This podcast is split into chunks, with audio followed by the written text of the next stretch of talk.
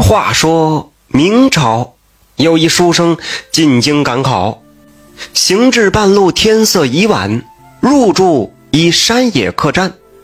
见客栈老板娘是年轻貌美，便以男色诱之，二人就发生了美好的欢乐之事。这位书生就舍不得走了。有这么一次，二人酒后作乐时，老板娘露出了一条毛茸茸的大尾巴，书生怒而斥责，拂袖而去。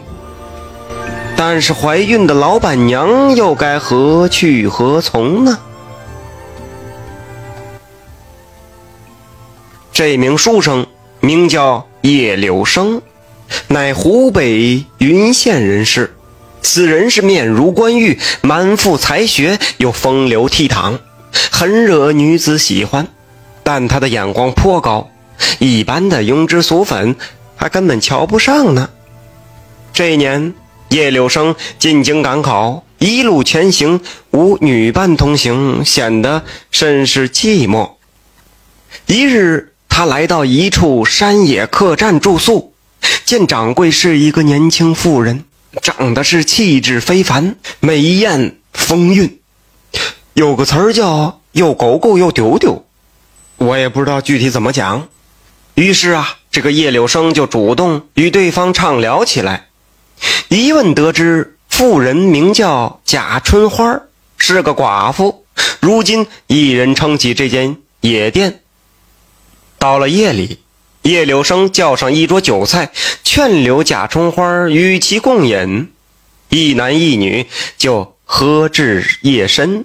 这一开始啊，是互相布菜，再接着呢，是你喂我一口，我喂你一口，随后是。干柴遇烈火，如你们所愿，呃，发生了不可描述之事。叶柳生便暂缓赴京行程，在客栈住了下来。贾春花也不再收住宿费，二人以相公娘子相称。叶柳生表示啊，这次他去考个进士，回来就娶春花。月底的一天晚上，叶柳生与贾春花是醉酒缠绵。贾春花呢？此时已经喝得大醉，二人亲热之时得意忘形，一下子露出了一条狐狸尾巴。叶柳生摸着尾巴，一时吓得是脸色发青。冷静下来后，大怒斥道：“你你这个狐狸精，为何化人来骗我？”贾春花表示不是有意而为之，恳求叶柳生原谅。未料。叶柳生却是无情无义，收拾行李便拂袖而去了。此去到达京城，叶柳生渐渐的忘了与狐女贾春花的风流事，一心考科举。这放榜后，他果然中了进士。朝中有一位姓王的大臣，见叶柳生不仅是才气出众，而且这小伙子长得漂亮啊。相貌堂堂，于是便有心把女儿许配给他。叶柳生当即就答应下来。叶柳生自从娶了大臣的千金，便干脆搬到了王府，做了上门女婿。通过老丈人的朝中关系，是平步青云，很快谋得七品官位，入职翰林院。数月过去了，叶柳生正在王府休息。忽听仆人来报，说门外有一女子求见。叶柳生忙起身上前去看，结果见一孕妇挺着大肚子站在大门前。仔细一看，嘿嘿，不是别人，正是狐女贾春花。叶柳生生怕妻子和老丈人看见，便谎称不认识对方，叫家仆驱赶。贾春花见叶柳生如此忘恩负义，便大吵大骂道：“好你个负心汉！就算不认我，这孩子也总是你的。”此时的叶柳生也气的是恼羞成怒，指责道：“哪里来的疯婆子？我与你毫无瓜葛，怕是认错人了。再不离去，便抓你入牢房。”贾春花在大门前是不肯离去，一直哭喊到深夜。叶柳生啊，还是不出来。激动之下，竟然羊水破了。没过多久啊，便生下了一个小男孩。此后，贾春花带着新生儿回客栈，是细心抚养，而且取名叫贾玉。未料，这孩童成长的速度是奇快。半年的时间便能走路说话，一年之后便长得和三岁的小孩无异，并且双眼是炯炯有神，印堂发亮，十分聪明。于是贾春花上县城里买了一箩筐书本给贾玉看。三个月后啊，贾玉就将书籍全部都看完了。这贾玉变得是文采翩翩，知书识礼。一日。贾玉问及贾春花：“娘亲呐，别人家都有父亲，为何我没有呢？”贾氏听到这儿，哭泣的就骗他说：“娘是狐仙呐，吸了天地灵气，孕育了你，故而你没有父亲。”贾玉眼珠一转，半信半疑。又六年过去了，贾玉竟然长成了一个俊秀少年。贾氏见他比父亲还要英俊，时常叮嘱他不要放荡负情、拈花惹草，一定要做一个有情有义、有担当的好男子。贾玉听了是连连点头。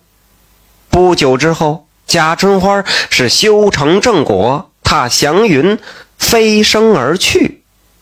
临走时，他把真相告诉了儿子贾玉。且让他有机会便和生父叶柳生去相认，说不管怎么样，他毕竟是你的亲生父亲，血缘这关系是断不了的。第二年春天，七岁的贾玉就冒充十七岁的少爷，在本府参加了乡试中举。第二年春天，他到京城参加科举之后，考中榜眼。皇帝见他才气出众，颇为欣赏，便任职为六品翰林侍读。贾玉到翰林院就职当日，叶柳生也在，恭敬地迎接了贾玉。那个年代，官大一品压死人。贾玉问了各官员的姓名，随后往桌案上一坐，便当着众人呵斥起叶柳生道。叶柳生，你为何抛妻弃子，还有何面目为官？叶柳生吓得是心中忐忑，便问道：“不知大人所指何事？”贾玉气愤地说：“你当年赴京之际，在一山野客栈认识贾春花，令对方有孕，却翻脸不认，你可记得此事？”叶柳生一听，犹如是晴天霹雳。想不到这陈年旧事却被一少年知道的是清清楚楚，于是自己不觉羞愧起来，不敢抬头。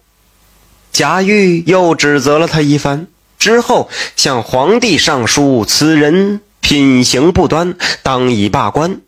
不久啊，叶柳生丢掉了乌纱帽，罢免了官职。叶柳生还不知道贾玉呢，就是他的儿子，只好带着妻子回老家生活了。这叶柳生啊，虽然颇有才华，但是人品不是一般的差。他既然勾搭了良家妇女，那不管是不是狐仙，都应该负责到底呀。何况自己还有承诺，最重要的一点儿，贾春花找上门来，怀着那是自己的骨肉啊。而他为了自己的荣华富贵做的事也太过狠毒了，最后儿子也不认他，是落得个臭名远扬、丢官罢职。那其实，在现实生活中啊，也……嗨，算了，早点睡觉吧。再见吧，各位。